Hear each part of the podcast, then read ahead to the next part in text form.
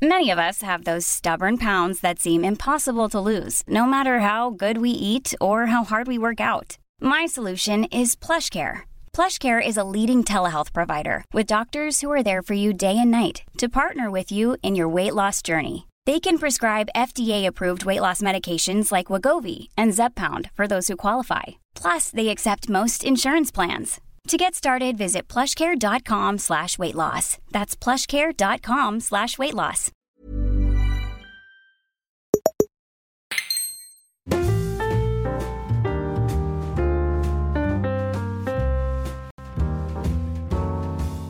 Hola, ¿qué tal amigos? Bienvenidos a un nuevo episodio de En Crisis. Yo soy Xavi Robles y aquí estoy con Pedro Ample. ¿Qué tal, Pedro?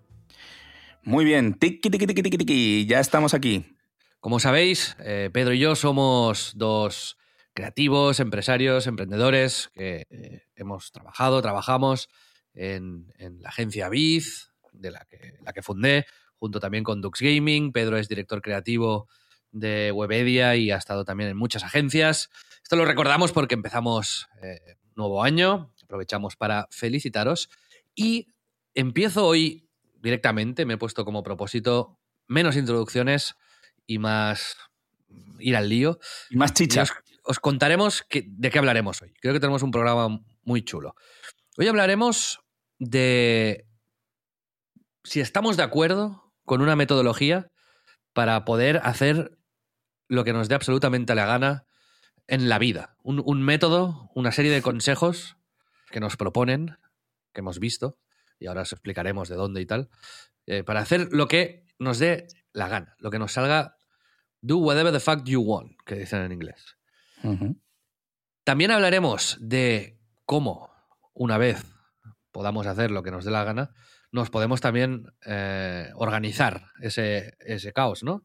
Y hemos estado investigando, eh, sobre todo tú, Pedro, Notion, que es una herramienta que, para los que no sabéis ni lo que es, hoy os, os contaremos y os contaremos también nuestras impresiones. Y otras herramientas también para organizar un poco tu vida, tus proyectos, eh, tus intenciones, tus propósitos.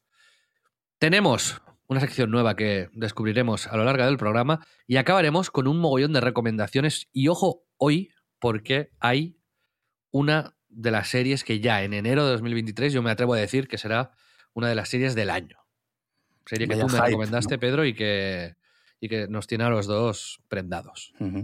Bueno, un programa, un programa interesante, diría. Yo creo que sí será, Sí. será un buen programa. Pero antes de nada, os recordamos que si queréis apoyarnos en, en lo que hacemos, eh, podéis ir a la web http splendid.club y ahí veréis que podéis apoyar en Crisis y acceder cada mes a un contenido adicional que hacemos cada semana, un podcast exclusivo para los que nos apoyáis, para los que pagáis. Es poquito, ya lo veréis. Y tenéis la opción de pagar un poquito más y acceder no solo al contenido de En Crisis, sino a todo lo que hacemos Splendid, que es la editora, el sello de podcast, que también hemos fundado, eh, Pedro y yo, entre, entre otros.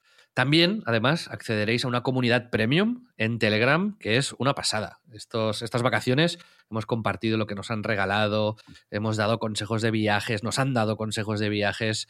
eh, una pasada. Eh, yo os recomiendo porque me lo estoy pasando teta en esta comunidad. Así que aquí os lo dejamos, splendid.club, y ahí eh, pues eh, nos encontraréis y veréis que todo es muy fácil y muy sencillo y podéis entrar a formar parte de esta fantástica comunidad de En Crisis. Pero Pedro, Sí. ¿qué te parece si me vas comentando este hilo de tweets que eh, compartiremos en, en- en Twitter, retuitearemos y, y así los, vosotros también lo podréis seguir. Lo publicó una persona llamada Dan Coe en Twitter. Dan Coe. Un nombre que ya, no sé, genera respeto. ¿no? Es, es un emprendedor, una persona que ha hecho eh, pues, distintos proyectos y tal. Yo no me fío mucho y no creo que tenga una credibilidad extraordinaria. Pero lo que dice en este hilo, nos lo- el otro día nos lo compartimos entre Mm. tú y yo, y yo quería saber si, si estamos de acuerdo o no, porque al final aquí en Crisis estamos buscando soluciones para la Sí, vida, es, ¿no? a mí me, me pareció que estaba bien tirado. el, el hilo. ¿Para qué buscamos soluciones, Pedro, aquí en En Crisis? Pues un poco para, para sobrevivir. Eh, o sea, yo creo que hemos llegado a la conclusión de que eh, como asumir que vamos a seguir siempre en crisis y mantenernos eh, con la cabeza tranquila, en calma y, y mejorar, obviamente, siempre mejorar y mirar eh, hacia el futuro, pero no sé, no sé muy bien también para qué, para qué hacemos Pues eso, ¿no? Pero muchas veces, por ejemplo, lo hemos comentado en este programa, las- los oficios creativos o el ser emprendedor, al final no podemos hacer lo que dice Dan Coe en su primer tweet. How the fuck, how to do whatever the fuck you want. Cómo hacer lo que cojones quieras, básicamente, ¿no? ¿Por qué? Porque tenemos unos horarios de locos, porque no hay un equilibrio razonable entre lo que nos cuidamos y lo que trabajamos, porque no tenemos respuestas de, sobre cómo ser felices y cómo tirar para adelante. Entonces, yo te voy, si quieres, a ir leyendo este hilo Muy bien. Y tú me vas compartiendo y yo también le voy a ir metiendo cucharada, me preguntas. Siéntete libre para preguntar, válgame Claro. Dios, Pedro. Por favor. El primer punto es conócete. Esto es una práctica que lleva tiempo. Mucha gente que intenta hacer lo que quiere, eh, en realidad lo que están haciendo es hacer lo que quieren otros. Mm. Estaban condicionados por las, los mismos sueños, los mismos objetivos, las mismas ambiciones, ambiciones que, por ejemplo, sus padres. Sí. Empieza a preguntarte quién eres. Deja que el tiempo te dé respuestas. Muy cierto. Creo que es muy Opino. sabio esta reflexión. ¿eh? Sí, sí, sí, sí. Y es, a ver, dentro de estas crisis que nosotros intentamos o de las que hablamos o, o un poco la motivación del podcast que tiene para mí mucho que ver con la vida moderna y en los cambios que no nos han enseñado que íbamos a experimentar, ¿no? Pues eso de lo que se habla en muchos sitios de que pues, por la tecnología, por cómo avanzan las cosas, por lo que suben los precios, etcétera, etcétera, pues no, no estamos en la misma situación que, que a lo mejor nos, nos vendieron que iba a ser, ¿no? Entonces, precisamente por eso, esto yo creo que es algo que es muy importante, pero que poco a poco se está asumiendo con más naturalidad. Antes era más fácil que sucediese lo de que tus padres eran médicos y tú tenías que ser médico, o eso, como carreras familiares, ¿no? Y, y cosas muy teledirigidas. Ahora yo creo que es verdad que eh, se está potenciando más el individualismo también porque eh, Pero- nuestros padres tienen menos idea de lo que... Pero más allá, más allá de esto, Mm. o sea, el ejercicio práctico de definirte a ti mismo intentando liberarte de, de estos prejuicios, Sí. de estos objetivos que a veces los, eh, nos los hemos puesto antes, porque sí que eran Sí. objetivos razonables, pero Ujú. muchas veces nos seguimos definiendo en base a eh, percepciones pasadas Sí. y, y no nos hacemos suficientemente esta pregunta, ¿no? Eh, de Mm. conocernos de verdad. El Xavi de hoy, el Pedro de hoy, Sí, quiere lo mismo que hace 10 años, que hace 20, es verdad. tiene los mismos objetivos, le gustan las mismas cosas. ¿Quiénes, ¿Quiénes somos? Creo que es una pregunta muy sencilla, pero en realidad poco obvia. Bastante poco. Estoy muy de acuerdo. Y Ah. de hecho creo que es un buen ejercicio incluso el, Sí. el ir apuntando eh, las cosas que vas descubriendo sobre, sobre ti mismo. Yo lo, lo estoy haciendo últimamente con, ¿Ah, sí? con MEM, luego te explicaré. Vale. Pero sí, Es, un buen, es un buen ejercicio, estoy muy de acuerdo. Creo que es muy necesario y que tenemos que liberarnos, más allá de lo que hablaba de los padres y de lo que se espera de nosotros, de también nuestras propias autoconcepciones de lo que es correcto y lo que, sino también pensar en lo que nos llena, nos gusta, lo que somos. Y ahora, ahora vamos, tranquilo, eh, ya verás que el, el hilo es relativamente largo, Mm. o sea que algunas de las cosas que has dicho se profundizan ahora. Ah, genial. Pero una, otra de las, preguntas, reflexiones, eh, cuestiones que, que dice Dancoe es reflexiona sobre lo que no quieres. Tienes que indagar en tus experiencias pasadas para tener, pues, digamos, eh, verdades, claridades sobre tu visión, sobre tu propósito, sobre el trabajo de tu vida. Y eso es algo que no pasa de la noche a la mañana. ¿Qué, qué ha ido bien? ¿Qué ha ido mal? Y cómo puedes cambiar tu comportamiento acorde a, a todo eso, ¿no? Pero reflexionar básicamente sobre lo que no quieres. También es otra reflexión muy sencilla, muy obvia, ¿no? Muy, muy, muy llana, pero que, que Mm. muchas veces aceptamos cosas automáticamente cuando en realidad quizás está bien Mm. apuntarlo también, ¿no? Y decir, "Est- yo no quiero estas, estas mierdas. Sí, alrededor de esto, la temporada pasada recuerdo que hicimos un, un capítulo sobre líneas rojas, ¿no? Y sobre... mm, Efectivamente. que creo que es... Sí, yo estoy, estoy muy de acuerdo que definiendo el por dónde no pasas o por qué cosas ya no, no estás dispuesto a asumir, pues te, te coloca eh, con más claridad en el sitio en el que eh, reflexionar hacia dónde quieres ir. Sí, por ejemplo, Pedro, ¿tú tienes claro algo que, por ejemplo, no quieras? Sí, te lo digo. Que te gane el Barça, que gane el Barça Madrid. No, pero en plan en la vida. Sí, o sea, sé las cosas, por ejemplo, a nivel profesional, ¿no? Sé las cosas en las que, por las que ya no estoy dispuesto a pasar, porque ya las he pasado y porque me he, demostrado que ya podía hacerlo, ¿no? Entonces, eh, no, ni tengo la energía ni, ni soy lo, ni tengo la necesidad de demostrar lo mismo que tenía entonces cuando hice todas aquellas cosas, ¿no? Entonces ya no, por ejemplo, no me apetece volver a, a- eso, a esas cosas profesionales que, considero que ya no son de, de la categoría profesional que ahora tengo, ¿no? ¿Y tú? Pues mm, lo tengo menos claro y por tanto este ejercicio creo que, que ahora que estoy dedicándole más tiempo a Splendid y que estoy rehaciendo un poquito mm, algunas facetas de mi vida, se, se tendrá que, que también que, que bajar a papel o a mem, escribir y reflexionar sobre, sobre ello. Pero me esto, eh, efectivamente, lo que hace esta reflexión sobre lo que uno no quiere es pues poner unas, unas barreras, ¿no? En- al lado del Mm. camino que vamos recorriendo para no, para no despegarnos demasiado de, de nuestra ruta, ¿no? De la ruta ideal. Sí, sí, yo creo que además no es, no es una cuestión que igual como lo he dicho suena, bueno, estoy flipado, ¿no? Pero es, es más una cuestión de mm, orden y de orientación hacia sitios que te lleven a evolucionar y a ir hacia más adelante. O sea, si no quiero hacer cosas más pequeñas es porque entiendo que ya ese valor no, no lo, quiero decir, lo tengo de otra manera, ¿no? Lo, lo encuentro en otros sitios.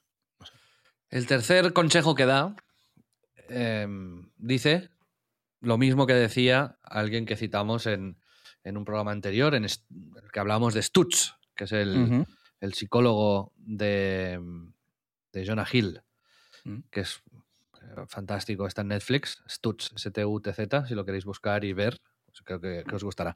Pero básicamente dice que es imposible conocer con certeza absoluta lo que pasará en el futuro. Entonces usa aquí una frase que detesto, que me parece demasiado de emprendedor neoliberal, pero que es, es eh, por este motivo es por lo que las masas flock, ¿no? Como que van en rebaño hacia trabajos seguros y eh, sistemas de creencias y que al final, eh, pues bueno, para evitar sufrir, buscan una ilusión de, de certeza. Que no puedes evitar hacer errores, cometer errores, y que los errores son tu luz en la oscuridad. Está guay esta frase para acabar, no, no está mal. Pero mm, quitando la frase esta de rebaños, masas, que a mí no me gusta mucho referirme a, las, a mis, digamos, conciudadanos de esta manera, sí que estoy de acuerdo en esto que decía Stutz. Stutz, de hecho, daba tres verdades universales, ¿no? Que era la incertidumbre, el dolor y el trabajo constante. Y aquí, pues yo estoy totalmente de acuerdo y creo que es una de estas cosas que uno abraza eh, y, y te da paz cuando maduras, ¿no? El aprender y hacer las paces precisamente con esta idea de que no tenemos que vivir con incertidumbre. Es algo inherente a nosotros y a, y a nuestra especie. Y lo de hacer errores, ¿no? Y lo de ser, em, no sé, benévolo contigo mismo, o sea, reconociendo que has fallado y, y aprendiendo de, de ello, ¿no? Y de, de las cosas duras, yo creo que sin... Pero, vamos, yo me atrevería a, por lo menos en mi caso, ha sido así. Siempre de las cosas más difíciles es donde he salido más reforzado una vez que las he superado, ¿no? Esto lo hablaba también David Victori, ¿no? En, en la entrevista que le hicimos hace poco. Que la, la vida, eh, O sea, no, no- él no, no considera, considera que tú haces lo que puedes hacer en cada momento, ¿no? Que verlo como errores o no, Mm. que quizás no es la mejor forma. Mm. Pero estoy, estoy muy de acuerdo con, con esto y de hecho creo que es de los, de los aprendizajes más importantes que, que me lleva con la edad, ¿no? Esto de vivir con incertidumbre. Con los últimos años, te diría. Sí. Y la La- pregunta está típica de, de, mm, ¿harías las cosas, sabiendo lo que sabes ahora, harías las cosas de una manera distinta? Sí, Es una, es una pregunta típica, pero tiene su aquel, ¿no? pero es una pregunta absurda en realidad. Bueno, hay mucha gente que se arrepiente de cosas que ha hecho a lo bestia y que han cambiado su vida y te dicen, sí, cambiaría esto, ¿no? Sí, pero es que si cambias, o sea, al final tomas las decisiones que tomas porque las tienes que tomar, ¿no? Porque al final es el punto en el que estás de tu vida y no puedes hacer otra cosa. Si, si hubieses hecho otra, o sea, si hubieses podido Mm. hacer otra cosa, hubieses hecho la otra cosa, ¿no?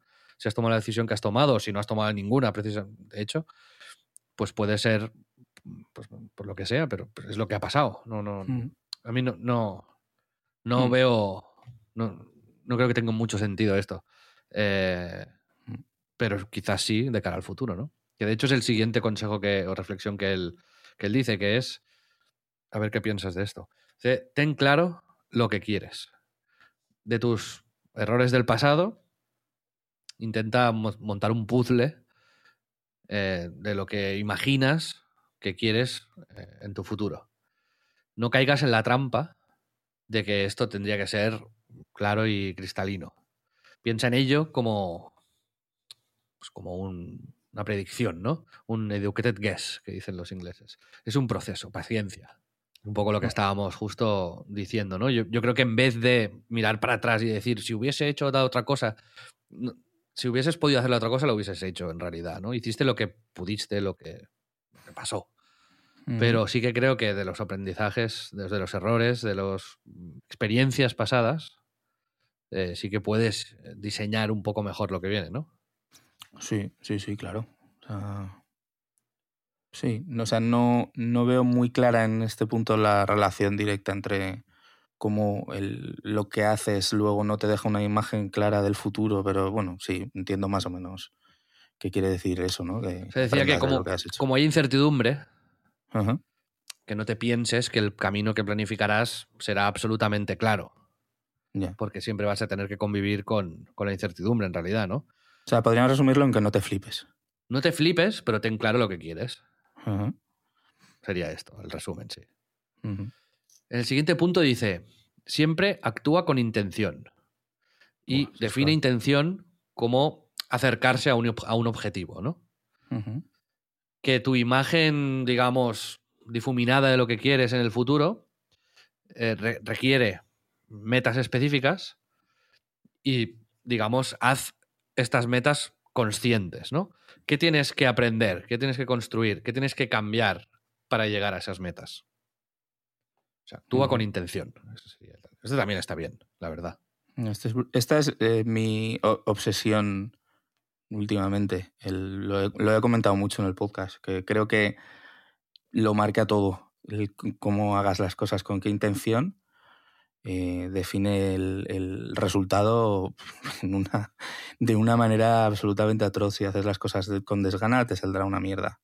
O sea, te saldrá algo que eh, al final destile desgana. Es, parece una cosa obvia, pero no lo es en absoluto. Y, creo que es muy buen, muy buen consejo. Y que pensar en, primero cuál es tu intención y luego llevarla a cabo con, con la actitud y demás y como enfocado, eh, lleva a mejores resultados seguro.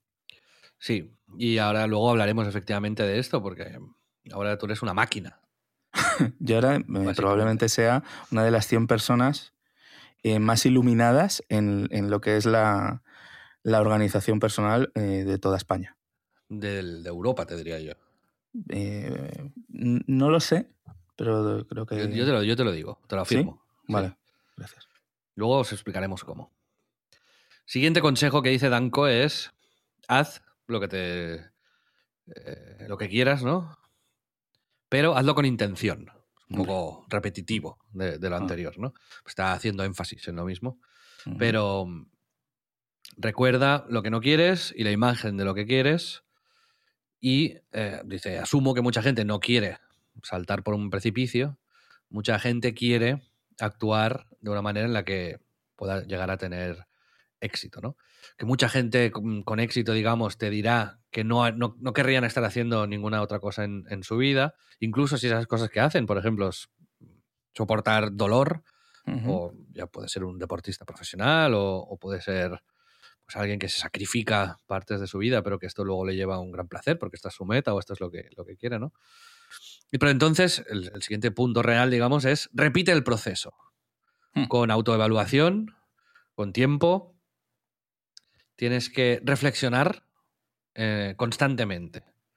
Y que no queremos perdernos respuestas clave que se quedan flotando en nuestro, en nuestro cerebro, porque la claridad dará progreso. También estoy de acuerdo. Hay que iterar constantemente, ¿no? Hay que hacerse esas preguntas constantemente. Mm. Sin parar, ¿no? Como. ¡Está bien esto! Que te lleven al, al, psiquiátrico. ¿No? Esto que estamos haciendo no está bien. Hay que iterar. Llevarlo. Y entonces, básicamente, él dice: si no estás viendo resultados, es que estás distraído. Ojo. Aquí se ha puesto. No sabes, no sabes lo que quieres en la vida porque, porque no has probado muchas cosas. No tienes resultados porque no tienes las habilidades requeridas para llegar a estos resultados. No sabes lo que es posible porque no has avanzado. Lo que quieras ahora puede ser completamente diferente a lo que quieras mañana, o el mes que viene, o el año que viene. Esto es normal. Esto es la vida. Se supone que esto tiene que ser difícil. La vida es difícil. Acostúmbrate. Nadie ha dicho que la dificultad sea algo malo o que no tenga que ser parte de tu vida. No eres especial. Aprende a enamorarte de la dificultad saltando hacia ella. Aprende a enamorarte de la dificultad saltando hacia ella, ¿eh? A ver, traducido en inglés. Es learn, ah. learn, to fall in love with challenge by leaning into it. Más o menos. No está mal la traducción. Mm, mm, estoy, estoy de acuerdo. O sea, hay bueno, hay frases que son eh, un poco ahí. Sí, pero me parece que, tiene, tiene un, nivel, este, ah. este hilo, superior al 99% de hilos que, leo. O sea, es, mm. es un método. Al final es hacerte estas cinco o seis preguntas básicas que te dice. Yo, te, yo y, creo que, efectivamente es algo beneficioso, ¿no? reflexionar sobre ello, repetir el proceso, cuestionarte constantemente quién eres, qué es lo que quieres, qué es lo que no quieres. Y, y construir tu carretera, ¿no? Construir el terreno de juego un poco a tu, a tu gusto. Es, en algunos puntos me ha parecido como que era un poco duro de si no estás eh, eh, consiguiendo lo que quieres es porque, no sé cómo lo decía, ¿sabes? Pero que que más allá de eso, el fondo, estoy muy de acuerdo y hablaba de cosas que a mí me parecen, me parecen importantes como la búsqueda de la claridad, el, intentar limpiar lo que tienes eh, de... Em, cuando hay mucha suciedad a tu alrededor que te está como estropeando el foco, ¿no? Y, y pues eso es importante como encontrar la manera de enfocarte e ir hacia adelante. Y luego otra cosa que es la otra mi otra obsesión con lo del foco, que es el, coraje. O sea, el, lo que dice al final de, de ir hacia adelante, ¿no? Y de, ir un poco sin miedo, em, es probablemente de las cosas más difíciles de todo el hilo, ¿no? Pero yo de la gente de la que más admiro sin duda es la que la que hace cosas como con actos de coraje puros, ¿sabes? Como de auténticos, ¿no? De, riesgo, pero por, por, una creencia clara que, o sea, pues tiene el hilo con lo otro. Y, consiguen cosas bestiales, ¿no? Es normalmente las historias que te encuentras, no te encuentras las de el, loco que intenta una cosa y, tal. Por ejemplo, Yo Internet hace, hace una semana salió eh, uno de los presentadores Cheto a la calle y se encontró con un tío que había venido, no sé si de Jerez o algo así, a, eh, a Madrid como loco por eh, porque había escrito una nueva letra del himno de España. Y, y claro, dices, o sea, he venido aquí y porque creo que es el sitio donde tengo que estar para conseguir mi objetivo personal de em, pues eso, de cambiar el himno de España.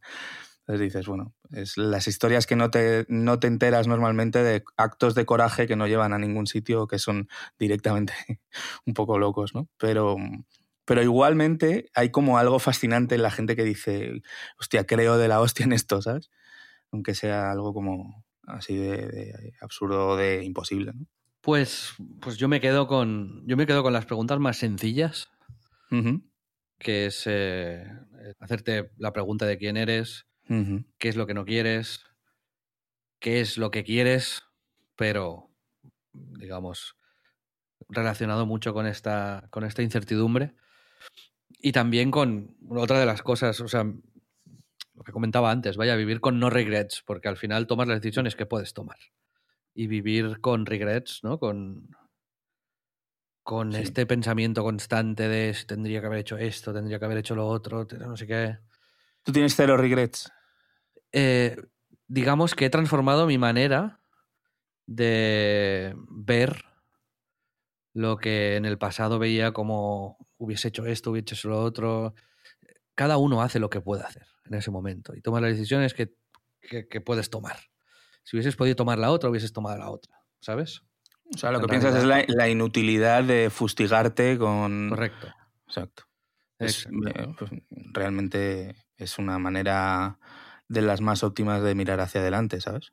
Sí, porque si no, siempre estarás amargado por el pasado, ¿no? Amargado por hipótesis que, que, no sabes ni si esto es así, ¿no? El otro día, de hecho, estaba, escuché un, una entrevista a Scaloni, el entrenador de, de Argentina, que han ganado la Copa del Mundo. Era un TikTok, era, no me acuerdo, pero, pero estaba muy guay el mensaje que decía que él habla de que en, un partido, él, cuando fichó eh, un equipo inglés, empezaba su carrera en la, en la Premier League.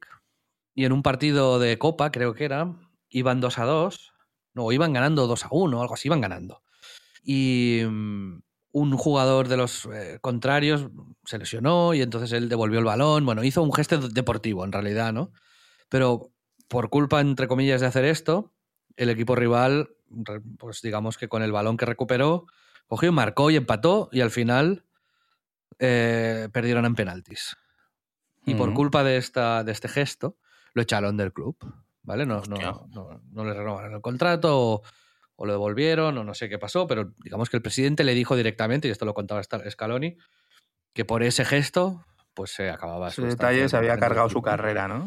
Entonces él cuando volvió, volvió, no sé si fue al Mallorca, al Deportivo, no sé qué, y él cuenta, y ahí es donde conocí a mi mujer, y ahí es donde hice no sé qué, y ahí es donde tal, y ahora está entrenando a Argentina y es campeón del mundo. Si no hubiese hecho este pase, que tal, que lo echó, que acabó con su sueño de la Premier, de no sé qué, eh, hubiese, pues a lo mejor hubiese, hubiese, fichado el Manchester United, hubiese ganado mucho dinero, hubiese no sé qué, hubiese tenido otra vida, pues, pues, pues puede ser. Pero, pero el, la realidad es que no pasó y que pasó otra cosa y esa cosa ha llevado a otras cosas y esas cosas pues son las que han sucedido, ¿no? Y le ha llevado a ser campeón del mundo. Y efectivamente. Pero podría haber llegado a ser campeón del mundo de otra manera, pues posiblemente sí, o, o, a lo mejor no, pero si hubiese seguido por el otro camino, no, no, no hubiese podido decir, ostras, a lo mejor te arrepientes de hacer algo, pero, si hubieses hecho este algo, tu vida sería miserable ahora mismo. No, no, no hay manera de saberlo. Exacto. Es inútil, hubiese invertido en esa empresa, claro, claro, claro, total. Pues si hubieses invertido en esa empresa, pues a lo mejor no hubieses tenido dinero para invertir en esa otra, o no hubieses mm. salido ese día a tomar algo y hubieses conocido, no sé, yo qué sé, total. ¿sabes? En fin, Pedro, si te parece, dejamos aquí la reflexión sobre Dan Cao, pero amigos, eh, en el Telegram, en Twitter, sabéis que nuestro handle en Twitter, en Instagram es arroba en Crisis Club. Decidnos eh, qué pensáis, si os eh, ha sido útil, si no. Yo ya te digo, Pedro, que voy a empezar a, en MEM. me, he creado un template con estas preguntas básicas y las voy a ir reevaluando trimestralmente. Ah, o sea, las vas a, lo vas a eh, incorporar en tu autoanálisis. Me gusta. Sí, ya me he hecho una homepage con un template, ya bueno, bueno, luego te lo cuento. Bueno, bueno, bueno, bueno. Increíble. Pero, por cierto, hablando de Twitter, antes de pasar a la nueva sección, ¿no, no te has dado cuenta de que desde que está Elon Musk no paran de salir hilos de este estilo que, que acabamos de leer? Pero a, piñón, ¿A, o a ti no te pasa? No, no lo, lo comentaste de hecho el otro día. No sé si fue en el grupo. No, en Twitter Em, lo puse, de hecho. En Twitter, ah, pues eso. Sí, lo, y lo leí y dije, no, no, la verdad que no, no lo he notado tanto. Pero, pero es este verdad tweet- que hay mucha peña, ¿eh? Este tweet lo descubrí así, vaya, o sea, gente que no sigo, ni son retweets ni nada, es, esto quizás te podría interesar. Y me salen muchísimos hilos de. No estás usando chat GPT. podrías estar ganando millones haciendo esto. Dentro hilo. Yo creo que tiene, tiene que ver con el mundo Notion, ¿eh? Con que hemos estado investigando y probablemente el algoritmo eh, haya empezado a buscar cosas que tengan que ver con, eh, pues eso, eh, desarrollo personal y, y este tipo de gurús. Puede ser, ¿eh? Mm, Ya te digo, a mí no me, no me ha pasado quizás porque en Twitter no he consultado mucho acerca de, de programas como este, ¿no? O de, de cosas de organización y demás. Pero bueno, es mi- una a mí- teoría. no sé. A mí me sale, pero no te lo puedes ni creer, vaya. O sea, Que es un coñazo, veo- ¿no? Que ya no veo abras 40, Twitter. pero 40 al día o así, ¿eh? O sea, Joder, en serio. una locura, sí. Qué loco. Pero Pedro, Xavi, Xavi. vamos con la nueva sección que se llama. Y aquí Joan, nuestro técnico, me gustaría que pusiese una musiquita, un un redoble de tambores, no lo sé, algo, ¿no? Pero la sección se llama Apreciaciones ultrasubjetivas. Aquí no pretendemos ofender la sensibilidad de nadie, pero mm, apreciaciones ultrasubjetivas, Pedro. Como Sí, opiniones sin desarrollar de ninguna manera, teorías que no están consta- constatadas de ninguna forma, pero que nosotros las, las, las vivimos como dogmas absolutos. Adelante, empieza con la sección. Tengo dos hoy. Vamos. No, no será, no será semanal esta sección, pero va a ir volviendo. O sea que también te animo a que te apuntes. Pero yo, yo sé que tienes algunas ya, pero no, no te No, las voy a tengo, tengo cienes, ya sabes. O sea, pero no me acuerdo ahora. Yo tengo una que es en hombres. En mujeres un poco también, pero no tanto. Pero la gente que lleva cuello alto tiene un punto de psicopatía. Si, si, si un día no pasa nada. Pero si tu prenda de. elec- O sea, si, si los jerseys de cuello alto, las camisetas de cuello alto, es algo que usas constantemente, creo que hay. O sea, yo no me fío de esa persona demasiado. Hay excepciones, tengo que decirlo, obviamente, esto no. Válgame Dios. Pero mi teoría, yo la he ido constatando con el tiempo, y porque ya me fijo, ¿sabes? Ya es cuando veo a alguien con cuello alto, ya levanto la ceja. Y sí, sí, mm, efectivamente creo que son psicópatas. ¿no? Psicópatas. Sí, sí. Básicamente, sí, sí. Porque, ¿quién, ¿a quién? O sea, ¿cómo tienes que ser para que te guste la sensación de que te estén apretando el cuello todo el día? ¿Sabes? O sea, es como un calor innecesario. O sea, existiendo las bufandas, que puedes quitártelo y ponértelo. O sea, un calor extremo en el cuello todo el rato, ¿no? Yendo en- con taxis, en coche, en calefacción, en la oficina, ¿no? Como, como aceptar que está bien ese, ese sufrimiento en una parte alta del día. Y, y- y- y con gusto. Con, orgullo. Claro, ¿sabes? O sea, yo, yo cuando, cuando me pongo un cuello alto pienso, bueno, si hace frío, pues me va a ir bien, ¿no? Por estos 15 minutos que estaré en la calle, pero habrá un porcentaje alto del día que, que no estaré en la calle. Que es que ya vivimos en una sociedad con, con calefacción. Entonces, ¿cómo, ¿cómo aceptas esto? ¿Sabes?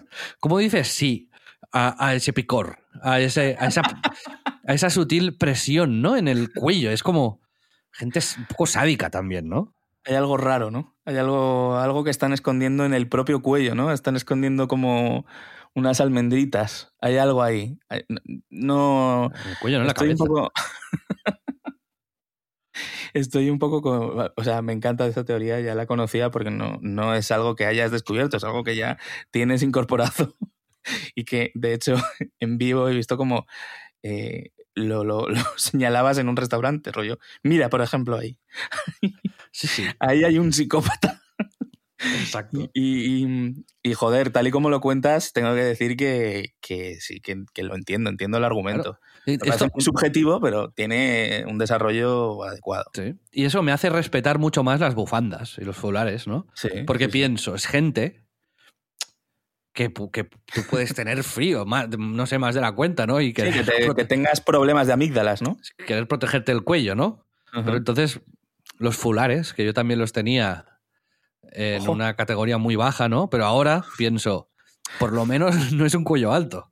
Ha habido un microsegundo en el que pensé que decía, yo también los tenía. No, o sea, no, que yo no. que tenía muchos fulares.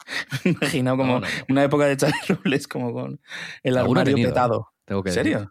Sí, Hostia. pero no, no. Es, pero digamos que, digo, pues gente que, que, que, que valora, no sé. Uh -huh. En fin, esta es mi apreciación ultra subjetiva. Y tengo otra, uh -huh. más controvertida, pero que yo creo que, o sea, no me, no me creo. Espera, perdona, has dicho más controvertida que, que la gente que lleva cuello sí. vuelto de psicópata. Porque con okay. esto del cuello alto, creo que la gente que no lo lleva va a estar un poco de acuerdo, ¿sabes? Hmm. Y hay más gente que no lo lleva que que lo lleva, con lo cual ya me ganó una parte del público.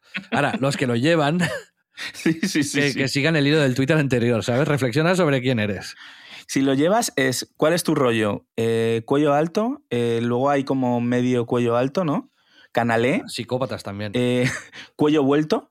Ojo al cuello vuelto, que eso ya es el doble. O sea, es, no es suficiente, tengo que darle vuelta. Sí, sí, es como me quiero, me puedo hasta tapar la cara para pa sí, convertirme sí. en un muñeco de estos de sadomaso, ¿sabes? Y hacer una, con un agujero en la boca, tío. No, por favor. ¿Sabes? Es una prenda increíble, tío, como, como sí, una, una, boquita. Como me voy a tapar un... Madre mía, es que ya lo, es el pack, tío, Lin Pervert. en fin. La otra, Pedro, la otra que, nos, que nos desviamos. No me creo al 95% de la gente que dice que no le gusta algo de alimentos. No me lo creo. Pero, tío, a un porcentaje tan alto. O sea, yo sí, te digo mañana. 90, 90. No me gustan las alcachofas y dices. No me mentira. lo creo. Sí, ¿De verdad? Te ¿Pero por qué? Porque, porque, porque sí. Porque primero, creo que muchas veces dices que algo no te gusta por. por costumbre porque no te ha gustado nunca y porque uh -huh. nunca no sé qué, de mi niño no lo comías, no estar acostumbrado uh -huh. y no dices, pues no me gusta. Pero si realmente lo probases, bien cocinado, bien, bueno, ¿sabes? Te gustaría. Y mucha otra gente dice que algo no le gusta por la textura o por el color sí. o por como elementos externos. Ah, este, elementos distintos al sabor, te refieres, Exacto, al puro sí. sabor. Y esto lo, lo entiendo y digamos creo que es un motivo o sea, que es un motivo de peso para no consumir algo o sea uh -huh. me, lo respeto podríamos uh -huh. decir pero lo que no respeto tanto es que hay muchos alimentos que cocinados de otra manera cambian uh -huh. radicalmente y ahora te voy a decir unos cuantos por ejemplo la zanahoria no tiene nada que ver la zanahoria cruda con la zanahoria hervida con una crema de zanahoria con un pastel de zanahoria es verdad que parece cosas distintas. ¿eh? El protagonista absoluto es la zanahoria. Si alguien me dice no me gusta la zanahoria y por tanto no voy a comer ni zanahoria hervida, ni zanahoria cruda, uh -huh, ni pastel uh -huh. de zanahoria, ni crema de zanahoria, eso no lo respeto. Uh -huh.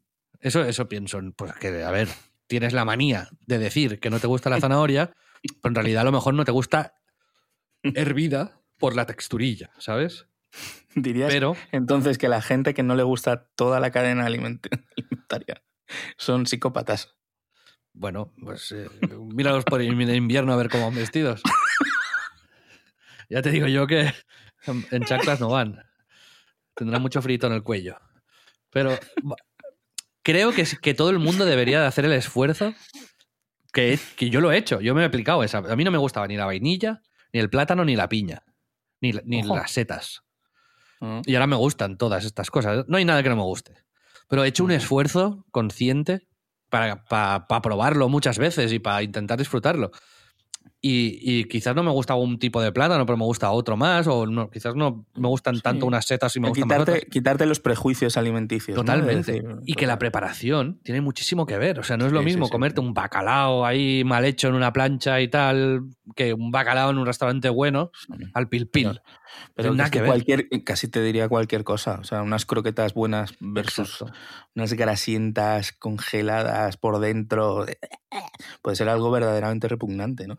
O sea, de algo que puede ser un manjar acojonante puede ser otra, el mismo plato algo demencial. Y mucha gente está diciendo, ¿pero qué dice este? A mí no me gustan las alcachofas y es que no me, porque no me gustan. Bueno, puede ser. Estarás en el 10%.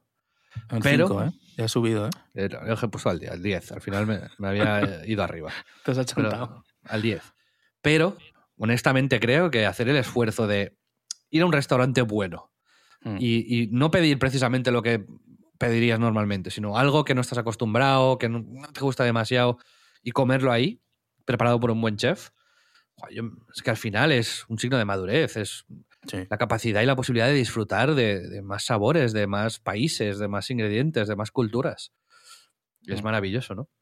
Es, es una cuestión cultural. Y yo creo que hay ese punto y así tiene que, asumirse. Es como tienes que probar eh, para comprender y decidir. Pero eh, no por el ingrediente. El ingrediente no, no marca que con una preparación tal no vaya a ser algo eh, delicioso. Estoy muy, muy de acuerdo. Y ahora entiendo mejor algo que de primeras me ha parecido como una... Claro, yo iba por el clickbait un Sí, sí, no, pero bien, bien, bien. Me ha gustado muchísimo esta sección. Pero es eso, ¿no? Y pensando en otros alimentos que se transforman absolutamente, ¿no? Es la manzana, por ejemplo, ¿no? No Tiene nada que ver la sidra con la manzana cruda, con una manzana al horno. Es que nada que ver, ¿no? Mm. La naranja, incluso, te diría. que la a mí no me gusta la manzana. La manzana asada a mí no me gusta, tío. Pero me puedo comer cinco manzanas, ¿sabes? Pero esa preparación concreta no me gusta. Pero te la podrías comer, una manzana. Sí, sí, sí. A ver, me puedo comer cualquier cosa. Y esto incluye eh, basura. Qué asco. Ya. Bueno, la sección te la dejo aquí a tu disposición para que la uses cuando quieras también. ¿De acuerdo? Delicioso. Perfecto. Vamos con el segundo tema central de este podcast, que es un tema que creo que va a ser muy útil para la gente que nos escucha y que no está muy metida en, en, esto. Y me gustaría, Pedro, que lo hagamos bastante mm. didáctico. Habrá gente que ya sabe lo que es, pero igualmente pues hablaremos de nuestra, nuestro caso práctico y, creo que por ahí os puede interesar. Y mucha gente no sabrá lo que es e intentaremos pues explicaros bien en qué consiste la movida para que mm, lo podáis o no aplicar en vuestras vidas o por lo menos saber que existe. Al final son dos herramientas, sobre todo las que hablaremos hoy. Una se llama Notion, que es la que empezará comentando Pedro, y la otra se llama MEM, M-E-M, que es la que estoy usando yo. Pero Pedro, mm. si tuvieses que explicarle a alguien que no sabe, no tiene ni idea lo que es Notion, ¿cómo, cómo se lo explicarías? ¿Qué le dirías que es? Mm, vale, es como... Mm, quiere ser un espacio para organizar tu vida en el que, incorpore pues tareas, notas, em, calendario, o sea, es como intenta ser el, sumum de todas las herramientas un poco de productividad que ya más o menos todos conocemos. Pues todo... Déjame que te corte para situar. Sí. Es una web y una app. Sí, sí, sí, perdón. no es, un libro, ni un cuaderno, ni un sistema conceptual, vaya, es notion.so, notion.so, ahí podéis acceder. Justo. De hecho, lo comentamos, el que queríamos era uno de nuestros propósitos, el mejorar nuestra organización y cómo nos, pues eso, eh, utilizar Drive mejor. Yo me acuerdo que era como muy... siempre Notion me ha dado como miedo profundizar porque me parecía muy complejo. Me daba esa sensación. Y...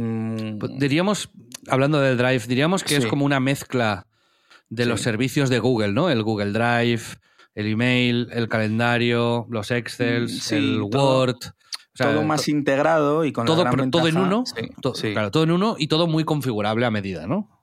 Muy a medida y luego tiene el que se, se basa en, generar eh, eh, bases de datos que puedes y conectar de una manera que con un poco de de trabajo te, te, abre mucho la cabeza hacia maneras de trabajar más, ¿cómo decirlo?, hiladas con, con tu día a día, sobre todo si consigues el, el dar el salto, dar un paso hacia adelante en, en, en, meterte en esto que requiere sin duda tiempo de aprendizaje y de y sobre todo comprensión de lo que te permite hacer para poder llevarlo hacia lo que, lo que te interesa, ¿no? Es decir, y, hmm. Vamos a ver, por ejemplo, en casos prácticos para, sí. para ejemplificárselo un poco a la gente y que sepa pues, cómo eso podría ayudar a, a su uh -huh. vida, ¿no? Hay, hay, templates, hay como uh -huh. ajustes predefinidos que tú ya, digamos, no hace falta que te configures todo de cero, sino que hay, si tú lo que dices es, no, yo quiero usar esto para organizar mis recetas de cocina, o para uh -huh. organizar los gastos de la casa, o para llevar mi proyecto de empresa, digamos, más recogidito y más tal, ¿no? Pues ya puedes usar cosas que, que haya hecho otra gente, digamos, y, y, hacerte lo tuyo, ¿no? Pero sobre todo lo que nosotros estamos usando es una cosa que se llama segundo cerebro, second, eh, second brain, uh -huh. que básicamente lo que tiene es, tienes como un, una home, ¿no? Una página principal uh -huh. donde hay enlaces, LAX, que nos gusta llamarlo a nosotros, a todas tus páginas, digamos, ¿no? Imagínate, pues una página para mí podría ser en crisis, ¿no? Y uh -huh. clico ahí y ahí tengo toda la información de en crisis que, neces que necesito. Pues oye, mm, la usuario y contraseña para entrar al Twitter, al Instagram y al no sé qué. Mm. Los temas que quiero hablar en el programa que viene, los audios que, de los programas que hemos grabado, todo ahí organizadico, ¿no? Uh -huh. Si luego tengo otra pestaña que es eh, ejercicio, pues ahí tengo las rutinas que he hecho, los pesos que he levantado, lo que me no sé qué. O sea, te puedes como construir en base a tus principales ocupaciones, intereses, un, unas bases de datos. Uh -huh. Y la gracia aquí, Pedro, es que se pueden relacionar entre ellas, ¿no? También. Eso es. Sí, o sea, yo, el, yo creo que es bastante unexpected cualquier persona que me conozca que eh, Eh, yo soy una persona muy bastante desordenada, por lo menos en apariencia. Entonces, la, es, es, normalmente suele, suelen flipar con que yo me haya metido en esto. Yo mismo ya te digo, no lo esperaba, pero es verdad que leí, eh, y no tiene que ver con que te haya sido como un propósito de año nuevo, pero ha coincidido con el tiempo. Pero leí que mmm, era algo así como que tras siete días sin repasar una información se recuerda como el 3%, ¿no? Y a mí me pasa eso a niveles extremos. O sea, tengo mucha, mucha información, muchas notas desgregadas, capturas a las que jamás vuelvo, artículos que, que dejo a la mitad y, terminaba por no usarlos nunca. Entonces pensé, empecé a buscar eh, por lo del grupo de, de En Crisis, la gente hablaba de Notion y, y, empecé a investigar un poco y di con esto de Second Brain, que al final es eh, realmente en cuanto a un en orden operativo, eh, yo funciono bien con mis tareas diarias, pero sin el tiempo la cabeza lo suficientemente despejadas para poder desarrollarlas con todo lo que podría ponerle si pudiese un poco recuperar el histórico, las ideas, las referencias, eh, inspiración, eh, de cómo llegó a mi cabeza, ¿no? Cuando era aquello lo que tenía toda mi atención. Y este método que, he leído bastante y que tiene, de pronto me pareció como una clave o por lo menos una, una vía hacia solucionar este problema que tengo de, de tantas cosas, ¿no? Y ahí, el, concretamente dentro del Second Brain está el método PARA, que es de, eh, creo que es proyectos, eh, áreas, recursos y archivos, que es interesante y que si, si de verdad os veis un poco reflejados en este rollo de, de tener tantos inputs y no tener una organización para hacerlos útiles, eh, a mí me ha...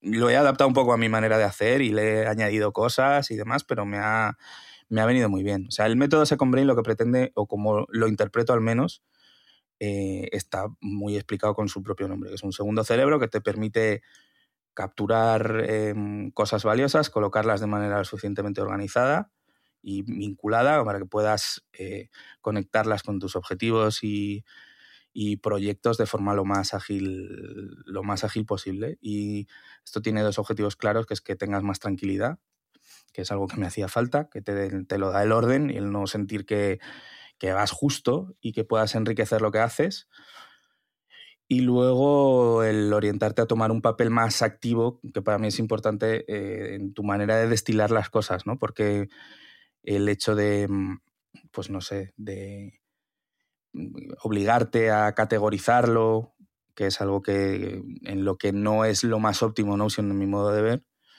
categorizarlo, eh, ingestarlo, pues lo hace un poco más presente y dejas de consumir información como una aspiradora, que es lo que me pasaba a mí, que no, que no, acababa en ningún sitio o, tenía como que, como que volver a cada día cada día, cada semana, ¿no? Leemos, procesamos mucha información y esa información no la volcamos en ningún sitio y acaba perdiéndose, ¿no? Y, hacemos muchas microinvestigaciones, todos, ¿no? Eh, me voy a comprar una tele. Pues lees 40 webs sobre teles y te apuntas cosas y tal y no sé qué, y luego si te tienes que volver a comprar una tele al cabo de un año, ya no te acuerdas de la mitad de las... Es un buen ejemplo práctico. Lo que descubriste, ¿no? Entonces, digamos, eh, estos sistemas sirven para, ya sea con libros que lees y notas que tomas de esos libros, ¿no?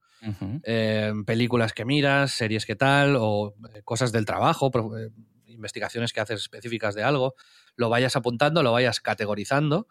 Porque sí, de repente, pues no sé, Pedro has estado trabajando en una mm. campaña que era sobre bebidas energéticas, por decirte algo, y dentro de un año tienes que hacer otra eh, pues vas a ir a tu Notion, vas a entrar en la categoría esta de bebidas energéticas y de repente pues vas a tener artículos, creatividades, investigaciones de mercado, un trabajo que ya hiciste que ya no vas a tener que volver a hacer, ¿no? Sí, personalizado para ti, para tu manera de hacer, para tu... Es, eh, para mí es muy costoso el llegar al punto en el que pueda ser verdaderamente útil y y mm, algo que incorporas a tu día a día, pero una vez que lo haces, yo, por ejemplo, eh, ha sido porque he tenido, eh, he tenido bueno, en las vacaciones cinco días para poder dedicarle casi a full a esto, ¿sabes? Que me, y que me he podido meter y me he metido muy a piñón en plan ocho horas diarias, casi no, no tanto, pero sí a, investigar y encontrar un poco también el, el, cómo adaptar este método y cómo comprender la, la herramienta a mi manera de hacer. Y creo que de verdad ahora estoy muy satisfecho con que si mantengo el, método de trabajo y relleno las cosas y las categorizo muy bien y, me hago las vistas adecuadas, eh, voy a mejorar mucho, en, pero en todo, vamos, o sea, creo que hasta, hasta para el podcast, porque muchas veces pues, digo, joder, esto tengo que hablar de ello en el podcast y yo soy incapaz de, de encontrar los medios para luego recuperarlo, ¿sabes? O sea, lo he intentado y me, y es algo que me frustra y me hace peor. Entonces digo, bueno, pues es bueno pues dedicarle. Pues, Pedro, yo sí que te cuento lo que es MEM, que es lo que uso yo. Yo me he dado cuenta de que Notion me supone un esfuerzo demasiado grande el aprender a usar Notion. Me, recuerda demasiado al, Access, ¿no? Es, sí, es que es casi más un poco programador usando Notion, aunque no necesites ningún tipo de, de conocimiento técnico, ¿eh? Pero me, no tengo la claridad suficiente como para desarrollar este sistema en el que basar mi vida. Creo que cuando estuve un par de días investigando Notion y haciendo cosas, me, estaba más enfocado en descubrir cómo iba el Notion que en realmente hacer las cosas. Sí. Y no me agobié. Me agobié, entonces decidí, bueno, cuando vea a Pedro, que te veré a finales de semana, por cierto. Sí. Llevaré el portátil, me enseñas como tal, yo te digo cómo lo quiero y entre los dos, mira, pim, pim, pim, pim, y si veo que es fácil y que lo puedo hacer, lo haré. Pero es que si no, y, me va a ser muy complicado cambiar, yo estoy usando una cosa que se llama mem, que la web es mem, mm.ai, que tiene una versión gratuita, Notion también es gratuito, por cierto, y una versión de pago. Sí, como Notion. Entonces, mem es muchísimo más sencillo pero tiene algunas cosas en común. Para que entendáis lo que es MEM, básicamente es como la aplicación del móvil del blog de notas, del iPhone o de Android o lo que sea, ¿no? Donde tú cuando quieres apuntarte algo, pues ya no llevamos una libretilla encima, sino que lo apuntamos en el blog de notas, pero a mí lo que me pasaba es que tengo cientos de miles de notas sin categorizar, desordenadísimas, y cuando quiero buscar algo del pasado, eh, no lo encuentro. Mm. Entonces, ¿Qué es lo que hace MEM? Pues tú puedes, es muy fácil capturar las notas, lo puedes hacer con la web de MEM, básicamente. Hay una, una app, de hecho, que te deja capturar tweets, webs, lo que, imágenes, lo que quieras. Pero si estás en el móvil, tú te puedes también con la app de Mem, pero te puedes añadir el, usuario de, o sea, Mem tiene una funcionalidad que, sé que te lo añades como contacto en el WhatsApp o en el Telegram o incluso como SMS y tú le, le, mandas las movidas que quieres, ¿no? Entonces, cada movida que le mandes, pues eh, te la guarda. Entonces, tú cuando entras en Mem, en tu home, lo que tienes son pues las, notas, ¿no? como el blog de notas del tal, pues tu yo tengo, un, tengo un, mem, sí, el inbox de hecho es lo que recibes que te mandas a ti mismo y luego están los memes que tú vas creando, ¿no? ¿no? Pues yo tengo, por ejemplo, un mem que es el episodio este de En Crisis de hoy, ¿vale? Que es, eh, se llama En Crisis temporada 2, episodio 13, con la fecha. Entonces, pues he puesto el, enlace al, hilo de Twitter que teníamos, las apreciaciones subjetivas con las dos apuntes, lo del meme y el no sé qué, papá, y las recomendaciones de series. Entonces, cada vez que se me ocurría un tema para el podcast, pues me lo apuntaba en este mismo meme, ¿vale? Pero también, pues esta semana me he mandado, pues con mi primo quiero hacer un reto de cocina. Pues me mandé los platos que se me ocurrieron para no sé cuántos. Me he mandado una receta de pasta que el otro día vi. Me mandé unas rutinas de ejercicio que también vi por Twitter. Me mandé una recomendación de una película que me hizo Alex Martínez, una peli de Kevin Costner. Sí, random, de todo. Exacto. Entonces lo que te permite Mem es ponerle hashtags a todos los memes. Entonces yo, pues en el de Kevin Costner tengo el hashtag pelis y el hashtag, y ya está, tengo pelis ahí, ¿vale? El de En Crisis tengo hashtag En Crisis, hashtag T2 de temporada 2, ¿vale? Y, y, así.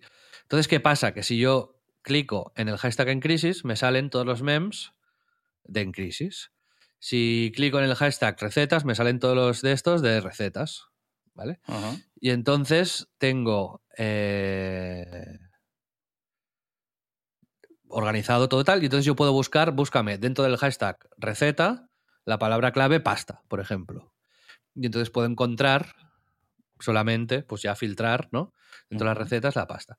Y luego también me puedo hacer como templates y como homepage de cosas, y me he hecho una homepage de En Crisis, donde me voy poniendo links o lags a, a los memes de que me voy haciendo individuales para cada uno de los programas.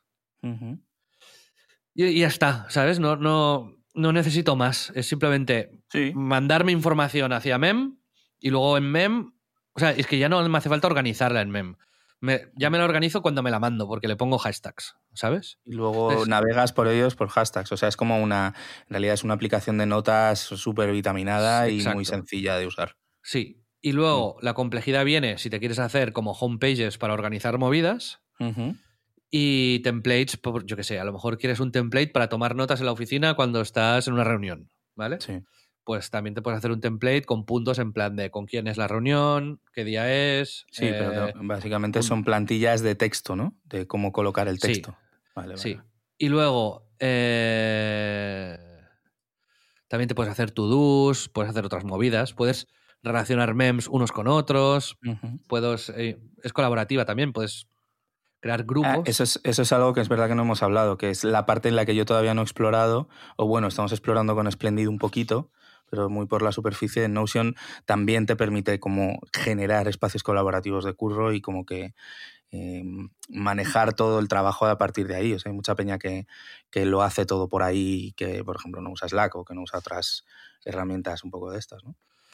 Entonces, pues yo ahí puedo hacer un grupo de En Crisis, por ejemplo, donde te invito a ti y, los memes que añada y los memes que tú añadas, pues, pues los veremos los dos, vaya.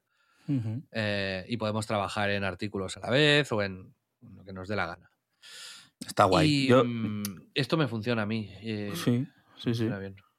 Es que es el, premium, perdona, para acabar, si pagas el premium, te incorpora una serie de funcionalidades con inteligencia artificial que están bastante guays.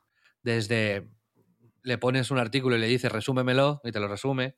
Qué guay. O le ¿Y ya sin pagar? Ah, no, sí, su premium, perdón. Sí. sí. perdón. Luego también te busca memes relacionados a lo que estás escribiendo y te los va mostrando todo el rato al lado y tal. Pero se, nota que esto de mem está. a mí me parece que está muy avanzado. al contrario, está poco avanzado. O sea, ah, creo que, en The Verge, que es una de mis webs de cabecera, hicieron un artículo que le dejaban, lo dejaban por las nubes. Y, pero creo que es un, una web, un servicio, que le, le faltan un par de añitos para Hmm. acabar de definirse adecuadamente. Bueno, yo es, es que creo que, que depende de cómo acabes eh, organizándolo y, la- y luego al final la utilidad que, que le des. Yo ahora que me he convertido, como decíamos, en, en el, en el hombre Notion de una manera completamente inesperada, pero ya hoy en el trabajo le enseñaba, porque ya va- voy haciéndome el chulo, ¿no? Como mira lo que tengo, es la hostia. Y hay mucha gente que me dice, joder, esto es increíble, enséñame cómo lo has hecho. Y hay un, otro compañero me ha dicho, mira, es que ¿sabes lo que pasa? Que yo ya me me he acostumbrado a mi sistema y es, yo me pongo mi todo en un papel, en un folio al lado de, del ordenador con las cosas que tengo que hacer. Si me las acabo, me cargo el papel, si no lo dejo hasta el día siguiente y sé que tengo que estar, que tengo que estar pendiente de ese papel y luego me manejo con las citas de mi calendario de tengo este tiempo para pensar en esto, tengo esta reunión aquí y aquí. Y joder, le he dicho, Juan, tío, para adelante, ¿sabes? Tienes el sistema perfecto. Mm, Si, no, si lo que te estoy contando que puedes llegar a hacer con Notion no te llama la atención o no te vale para nada y tu cabeza está ordenada así, es que ni se te ocurra cambiarlo, ¿no? Y creo que es, esa es la clave. A mí, de manera completamente inesperada, insisto, me ha encajado muy guay algo muy complejo mm, y he tenido como el espacio y el momento en mi vida como para poder dedicarle y que aparentemente, que no tengo ni idea, si pues me vaya a servir. No tengo ni idea si en un mes de pronto voy a decir esto es demasiado complejo o me vine arriba haciendo 80, porque es que yo ya te digo, aparte de todas las que hay en el, en el método este de Second Brain, de áreas, proyectos, notas, cuadernos, o sea, hay como 50 tipos de clasificación de todo, yo le he añadido mierda, o sea, le he añadido como ideas, eh, como, eh, no sé, borradores, eh, eh, he mega categorizado todo para que pues, funcione un poco como con las conexiones estas de, de locos de mi cabeza y con vistas concretas para cada uno de los proyectos en los que estoy, pues eh, cosas muy, muy locas. No sé, ya os digo, os contaré aquí en este podcast cómo evoluciona mi movida. Sé que muchos de nuestros oyentes ya utilizan Notion o sistemas eh, similares. De hecho, en el, en el grupo Premium de En Crisis había gente que nos recomendó otras herramientas que, que eran más simples o más, eh, ¿cómo decirlo?, más inteligentes a la hora de organizar las cosas. Por eso, por Markdown, por, eh, hashtags como tú has puesto aquí, ¿no? Tagueado y automáticamente se te coloca y de pronto a ellos les funciona eh, muchísimo más fácil y rápido y para adelante. Pero es verdad que yo no me había metido porque me daba mucha pereza en este tipo de cosas y, y creo de verdad fehacientemente que puede hacerte mm, la vida mucho más fácil. Y eso es, eh, ese es el cambio, el gran cambio de este año. Bueno, pues dejamos por aquí la parte de organización. No descartamos que sea algo que vuelva en el futuro y os vayamos actualizando sobre nuestras experiencias, experiencias en, en todo esto, porque creemos que es algo interesante y que a la gente, la gente que nos escucháis, pues eh, os puede aportar valor y posiblemente, como es algo que ahora se está empezando a usar tanto, es información Ya, relevante. Hace años, ¿eh? estamos eh, empezando nosotros. Pero hay Sí, sí, pero lleva- hay una fiebre ahora mismo. Hay youtubers Sí. ya que se están eh, haciendo muy grandes hablando solo de Sí, sí, sí, sí. Notion. Hay, bueno, eh, con la inteligencia artificial, el, el auge de mem y estas movidas. Hay un boom ahora de esto, ¿no? Eh, que está bien, digamos, estar enterado de lo que está Sí, pasando. por cierto, Notion tiene también no sé qué de IA, pero no sé qué coño es. O sea, no. Sí, pero te- yo estoy en la cola. Te tienen que aceptar y tal. Ah, O sea, apúntate en la cola, vaya. sí. Búscalo en Twitter o en Google y te habrá un link y te apuntas y ya Lo voy a hacer live, porque no lo he hecho y no sé ni qué. Entonces, ni qué coño. vamos a hablar. Espérate, Pedro, hazlo, hazlo Sí, sí. después, que ahora tenemos que prestar toda nuestra atención porque vamos a acabar el, el podcast hablando de una de las recomendaciones del año, ya veréis, que es una serie que se llama Paul T. Goldman. Es una serie que no está disponible todavía en España, pero que yo os recomiendo que si podéis hacer lo posible para mirarla, pues que lo hagáis. Eh, ¿No? Sí, sí, sí. Es una Yo- serie que mm, está creada por eh, Jason llama. Jason Walliner. Wall- War. Walliner, Que por cierto le dio favorito a mi tweet Sí. en el que decía que era una de las series del año. Que Jason Una Walliner. de las series del año a día 5 de enero, por cierto. Ese es Xavi Robles. A ver, va ¿no fuerte estás, este año. ¿Estás de acuerdo o no estás de acuerdo con mi, con mi afirmación? Yo soy más, o sea, a mí me flipa, ¿eh? pero soy más cauto. no sé, no sé, ni se ha acabado la temporada, ¿sabes, Xavi? Igual ahora mm, empieza a, a caer en barrena, ¿sabes? Es una mierda. Pero tiene pinta muy, muy bien. Es muy espectacular. El- es, un, es un tipo mm, eh, bastante joven, vaya. Mm. Que mm, Hizo la segunda de Borat, ¿no? Hizo la así. segunda de Borat. Y después también ah, ha hecho de showrunner en Eagle Heart. Y que es de, de- ¿no? de Es, pro- es productor. Y después ha dirigido episodios de Last Man on Earth, Parks and Recreations. eh, Mm. Y, ojo, Nathan for You. Boom. Que ahí ya eh, vemos un Palabras poco. mayores. Sí, palabras mayores. Es de nuestra. bueno, una de nuestras series favoritas de todos los tiempos. Mm, Pero, Pedro, sí. ¿de qué va Paul T. Sí, Goldman? Es una pregunta. Joder. A ver, es, es una docuserie, diría, muy, muy original.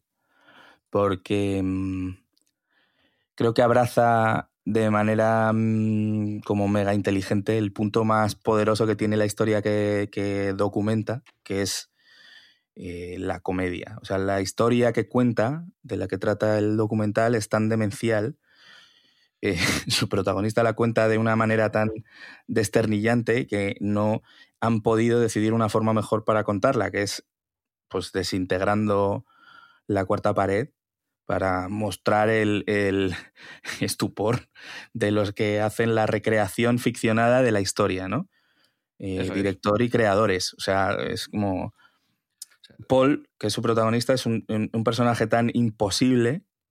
eh, un señor que existe, vaya. Es un- Sí, sí, sí, es un- una historia real, vamos. La historia que cuenta, en principio, Bueno, real, sí. es real, pero nunca se sabe. En su cabeza es real, digamos. Y va de, pues pues no vamos a desvelar demasiado, ¿no? Pero sí que son pues líos que tuvo amorosos y de pareja y estafas, bueno, hay por ahí un poco de todo. Y el tío escribió un libro sobre Sí. esto, se llama Duplicity. Sí, sí, sí. Y entonces mandó un guion, o sea, le escribió por Twitter a, a Jason Wallimer y le dijo, tengo un guion Para que hacer la yo película definitiva. para hacer la serie sobre mi historia, ¿no? Sobre lo que me ha pasado. Y entonces puso como condición, o dijo, propuso, que se tenía que usar su guion Sí. y que él tenía que ser el protagonista. El actor principal. El act- que hacer de él mismo, ¿no?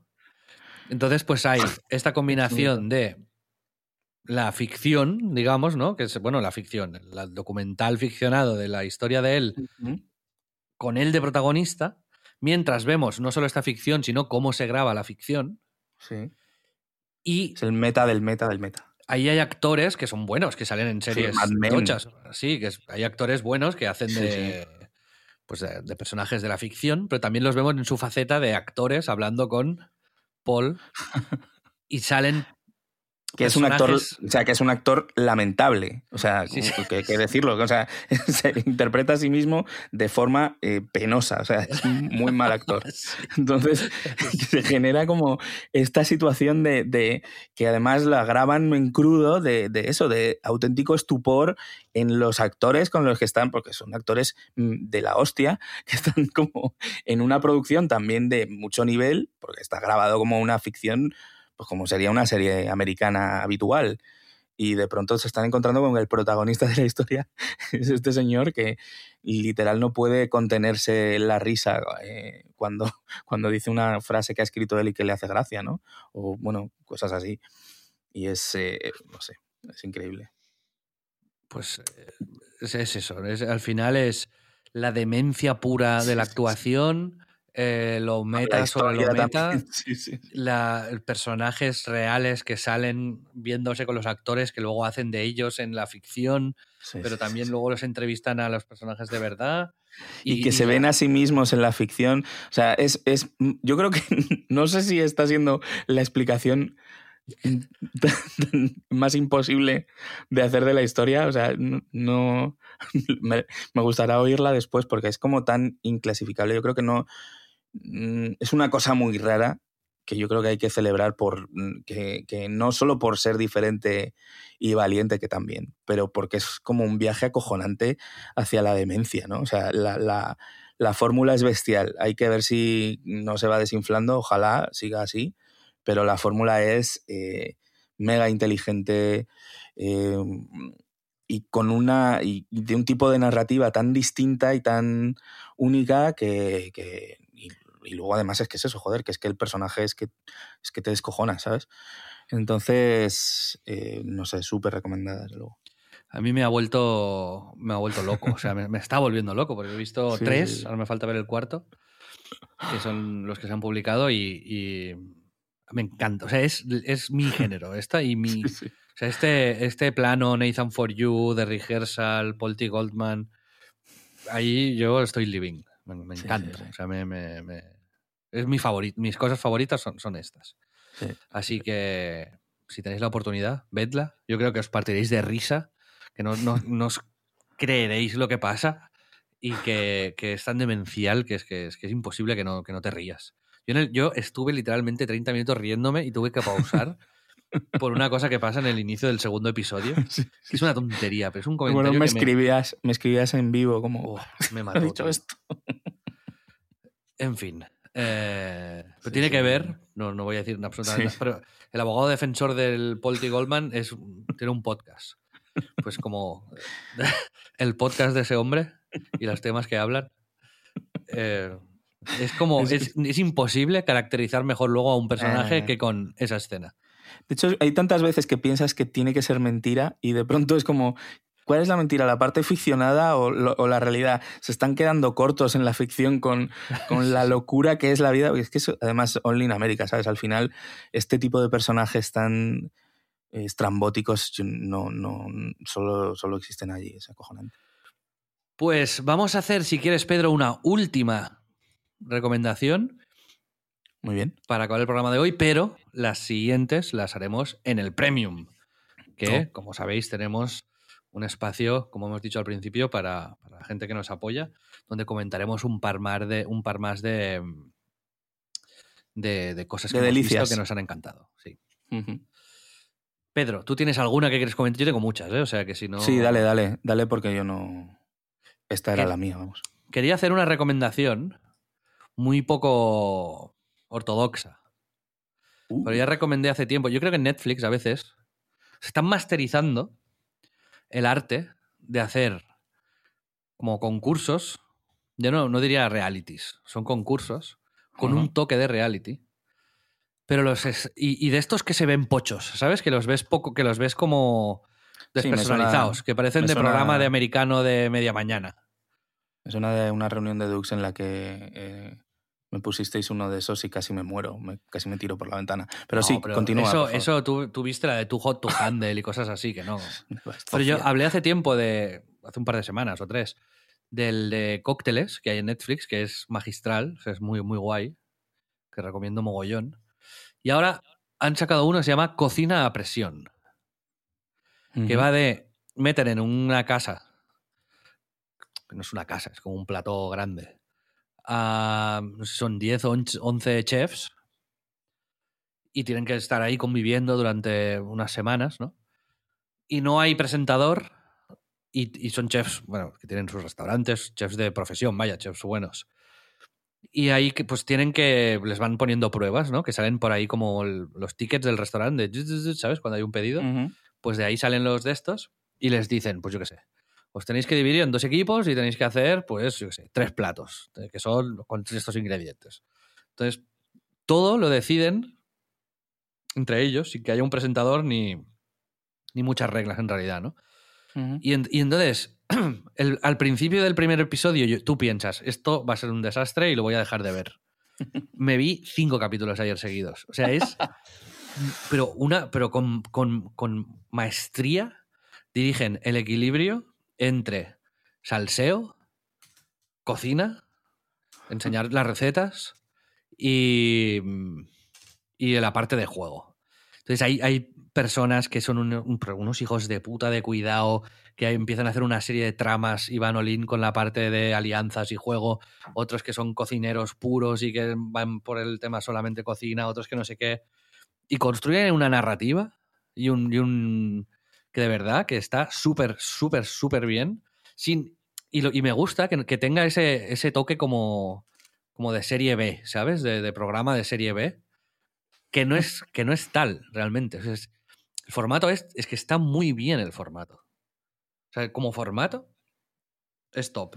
¿Cómo se llama? Recuérdalo. Cocina a presión. Y de verdad que os recomiendo que miréis el primer episodio solamente. Y, si lo, los primeros 20 minutos son terribles. Pero a partir de ahí es un increscendo increíble. O sea, las puñaladas por la espalda, pero luego la parte de cocina está de puta madre. El que no haya presentador, ni dinámicas, ni pausas, ni mierdas no, no alargan innecesariamente las situaciones, te dejan en punta todos los episodios, a saco. brutal. O sea, me encanta cómo han contado esa historia y cómo han montado esta movida. Súper guay. Muy bien. Muy bien. Sí, sí. Eh, Sería como Gran Hermano meets Masterchef meets eh, Pesadilla en la cocina, yo qué sé. No, bueno. Eh, Battle Royale, te diría.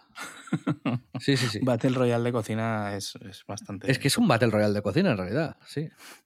es, así. Está muy guay, ¿eh? de verdad. La recomiendo. Muy bien, Xavi. Pues ya está, Pedro. La semana que viene tocará entrevista. Hmm. ¿A quién? Ya lo desvelaremos a lo largo de la semana. Intentaba ver si lo decías. Pero no, no, se vienen cositas. Qué asco decir eso.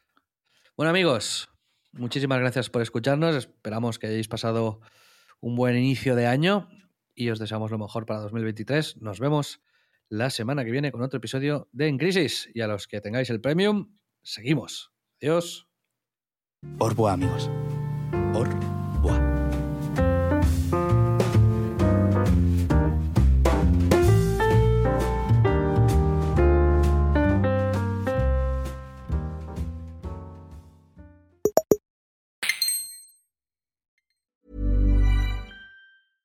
Cool fact a crocodile can't stick out its tongue. Also, you can get health insurance for a month or just under a year in some states. United Healthcare short term insurance plans, underwritten by Golden Rule Insurance Company, offer flexible, budget friendly coverage for you. Learn more at uh1.com.